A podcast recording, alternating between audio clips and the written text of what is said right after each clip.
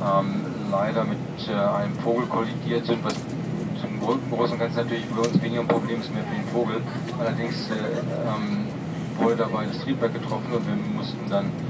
äh, zunächst prüfen, ob äh, das keine weiteren Auswirkungen in den Bereichen des Triebwerks haben, die wir jetzt von außen jetzt nicht direkt einsehen konnten. Deswegen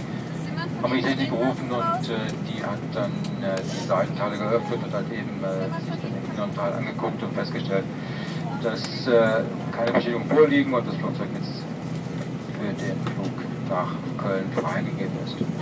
Pünktlich nehmen wir Sie gleich nach